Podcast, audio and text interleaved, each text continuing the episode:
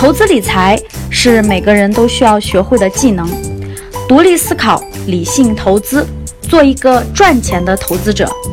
这里是有才有趣、上道还接地气的理财节目，下面请听分享。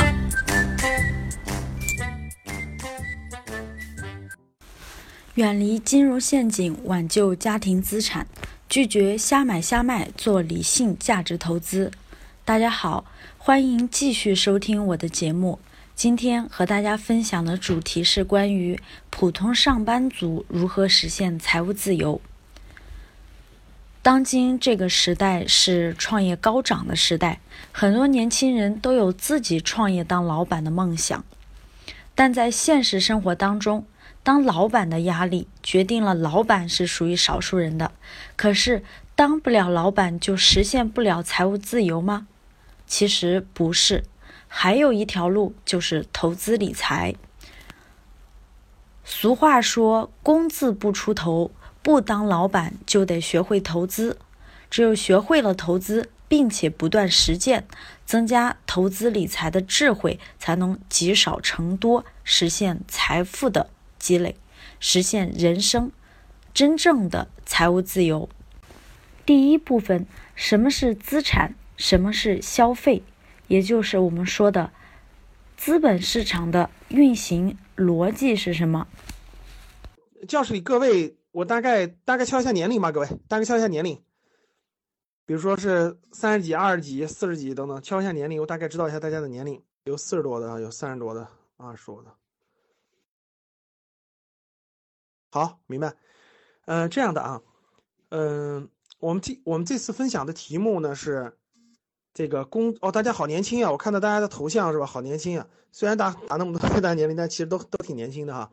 好了，那么言归正传啊，工字不出头，咱们普通上班族如何实现这个财富自由哈？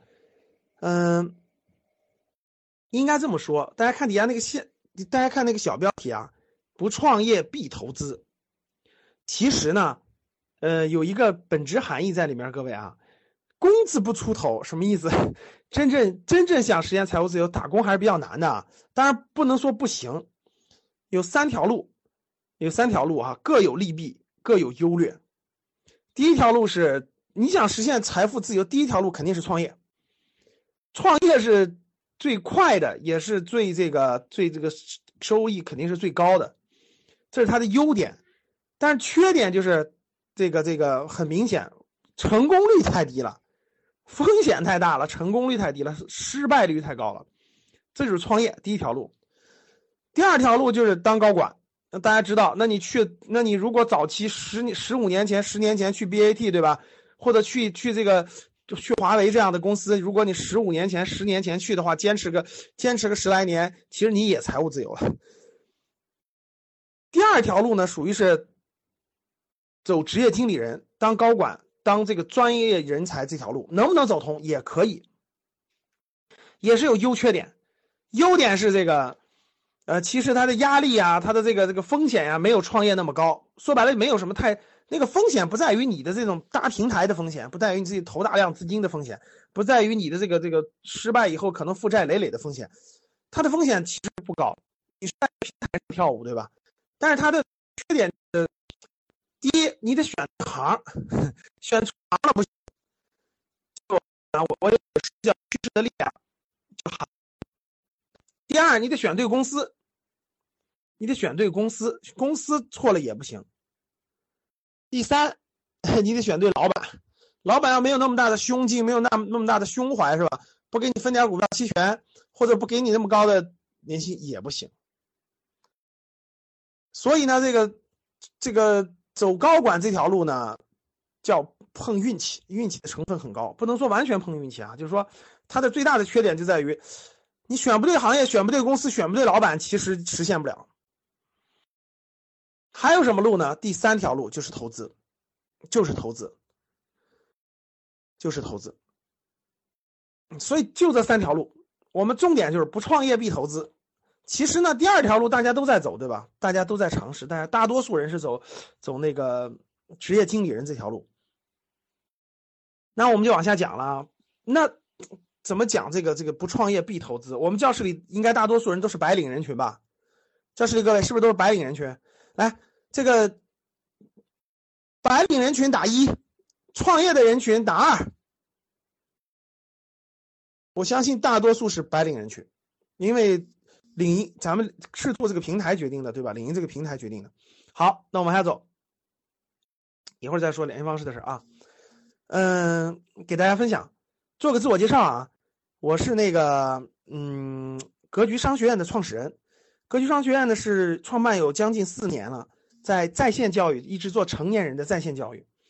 那个我曾经在风险投资行业和教育培训行业从业超过了十八年了，现在已经啊超过十八年了。然后呢，我有本书是《趋势的力量》，呃，名字是《个人职业发展战略决策必修课》。这本书呢，对于白领人群还是有很大帮助的。大家有机会呢可以去看一看。其实这本书主要是讲趋势的，各位。嗯，简单给大家一个这个解读啊，就是。其实个人这个职职业发展的选择，第一大方向是要选对趋势的。趋势最核心的就是行业，趋势最核心的就是行业，啊，就是行业。所以呢，看一看，嗯，我有比较多时间比较久的吧，一直在私募股权基金做投资相关工作，从 IPO 到这个上市，到这个一级市场、二级市场、私募等等，接触的也比较多。所以呢，这里面也围绕这个投资为核心呢，给大家介绍一些投资相关的内容。那个，大家看这页 PPT，看这页 PPT 啊，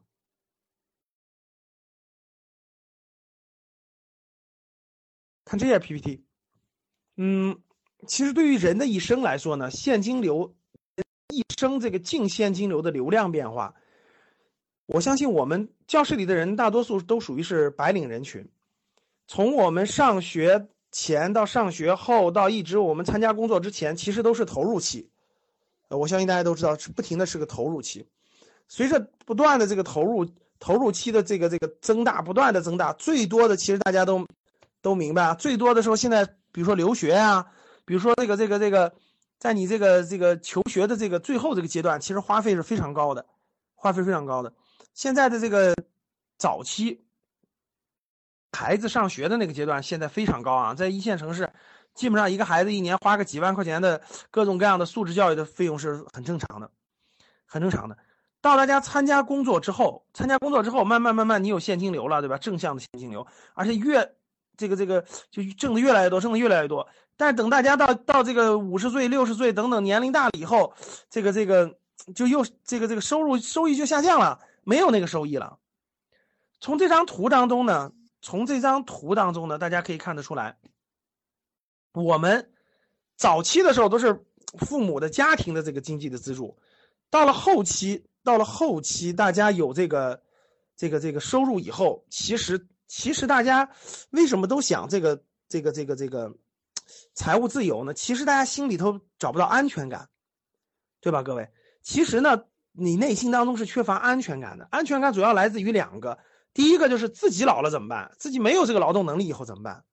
第二就是这个未来的这个子女的教育，子女的未来的更好的这个生活和教育环境，这个资金从哪来？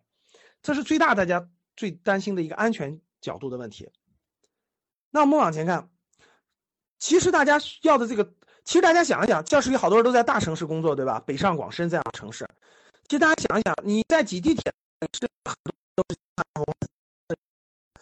因为这个，因其实你很多人实现财务自由以后的他的生活跟你是没有太大的差别的，那是没有太大太大差别的生活，但的但是最大的差别就是内心的这种安全感，这是财务自由能带给你最大的东西。对于我们来说，各位收入两个大方向。一个叫主动收入，一个叫被动收入。其实被动收入，其实被动收入啊，应该换一个词儿，应该换一个词儿，叫做财产性收入。所以其实我们每个人是有两两块收益的，一块是主动收入，主动收入靠的就是我们的这个我们工作，我们自己工作，我们自己工作这个。通过自己付出自己的时间、付出自己的技能、付出自己的资源，去换回来的，去换回来的资金。第二就是财产性收入，财产性收入就是不是我们不需要付出我们自己的时间、我们自己的技能或者我们自己的资源，而可以源源不断的给我们带来现金流的东西。为了大家好理解、好对应，我们叫做一个是主动收入，一个是被动收入。创业就是典型的主动收入，创业就是典型的主动收入。呃，这个这个这个财产性收入就是典型的被动收入。我给大家讲几个案例啊，让大家理解就为什么投资呢要早培养，为什么投资这个事情要早培养。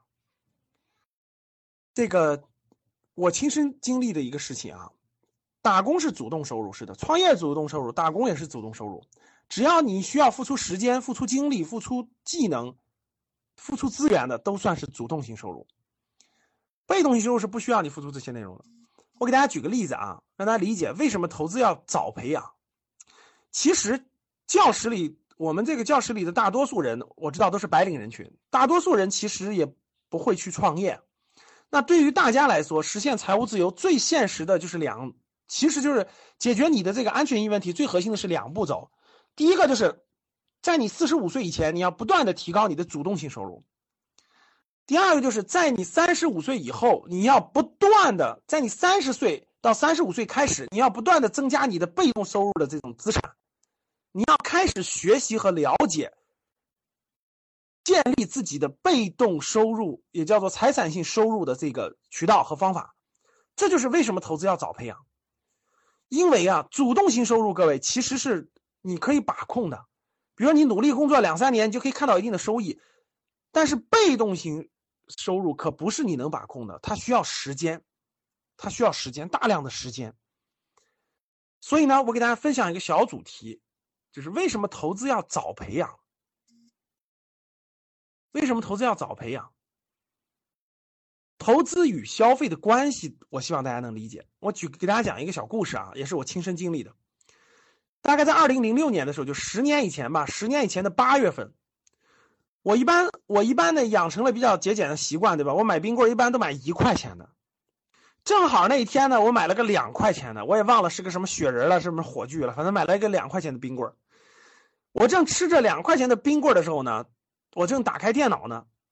当时呢，中国国航刚刚上市，应该是八月十八号，我没记错的话，是中国国航刚刚上市。当时一股的股价是一块九毛多，就是一块九毛多。我当时手里吃着两块钱的冰棍然后看着电脑上一块九毛八上市的国航，我当时就愣住了。我当时就想，我我嘴里吃这个冰棍我完全可以不吃，或完全可以吃个一块钱的，但是在电脑上的这个中国国航的股票，只要一块九毛多就可以买一股。哇！我就想，这个，这个，这个，这只是一根普通的冰棍儿，但是那是中国国航呀。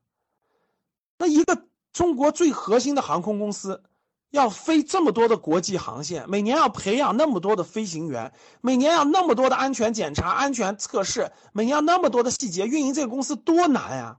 一股只要一块九毛八。那当时我就想，我要没吃这个冰棍我买了它好不好呢？这个对比呢，鲜明的对比就给我留下了深刻的印象。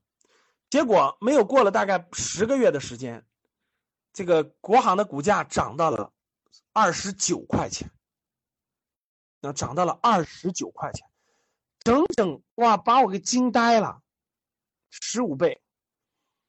哇，当时当时也正好是中国背景的大牛市，我就。一个一个，我当时如果没有吃那个冰棍，把那个两块钱冰棍变成将近三十块钱了。哇，这这个事件对我的，对于我对于什么是资产，什么是消费，有了非常清晰的认识。其实各位，每一天我们都会面对着投资与消费的选择。其实每一天我们都面对着，比如说，你可以买六七千块钱的苹果。你也可以买两三千块钱的华为，你可以买三五十万的车，你也可以买十几万的车，你可以买一双鞋花两三千块钱，你也可以买一双鞋花三五百块钱，很多很多很多非常多。其实我们每天都面临着大量的这种这种传递过来的这种，其实我们看到最多的是广告，大量的广告，对吧？这个东西好，那个东西好，这个东西有有这样这样的价值，那个东西有这样这样的这个质量。其实广告就是消费的教材，我们每天都被各种消费所洗脑，每天都被各种消费所洗脑，各种各样的。其实。通过这个案例，我想告诉各位的就是，资产和消费的区别必须头脑当中非常清楚。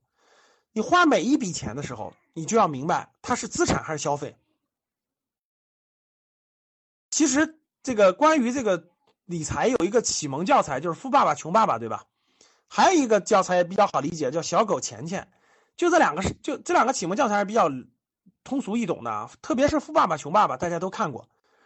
其实《富爸爸穷爸爸》就讲了一个东西，就是告诉你，富人为什么成为富有的，因为他们不断的有钱去不不断的节省下的钱都去买资产，穷人为什么会越来越穷？因为他们不断的买的是负债，所谓的负债就是消费，就是不会给你带来任何的现金流，所谓的资产就是会源源不断的给你带来现金流。这在你年轻的时候是看不出来的，就跟你买一根冰棍和买一个国行的股票，你是看不出来的。但是日久天长，日久天长，不断的积累，不断的积累，你就会发现，经过十年、十五年甚至二十年积累，富人就是怎么产生的？他多了一条收入，就是资产性收入，也叫被动收入；而穷人就是永远要靠他的主动收入。等你到五十岁以后，差别就太大太大了。这就是投资与消费的关系。第二个就是，其实投资分为广义投资和狭义投资。广义投资包括了我们的学习，比如说我们我们小时候的学习，学每个技能都是投资于自己嘛，就学习。包括我们的健康，我们去游泳，我们去锻炼，这些都是对自己的一种投资。我们的人脉关系等等。我们这里讲的投资呢，我们讲狭义的投资。狭义投资就是我们通过头脑，通过智慧，啊，加一点金钱，加一点资金，我们去选择好的，这就是核心是核心本意，这是狭义的投资。广义的投资就是学习啊、健康呀、人脉啊等等等等，这都是投资。那大家通过我几分钟的时间讲明白了投资与消费的关系，讲明白了广义与狭义投资，我就要给大家引出了投资为什么要蹭早。本期节目到此结束。如果想要学习更多理财知识，提升投资技能，欢迎添加我的微信。幺八七二幺五七七二四七，还将有机会获取更多的学习资料哦！订阅我的专辑，更多精彩内容等着你。下期节目我们不见不散。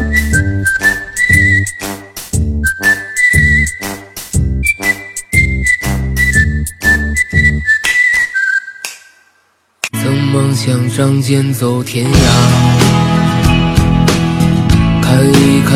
界的繁华，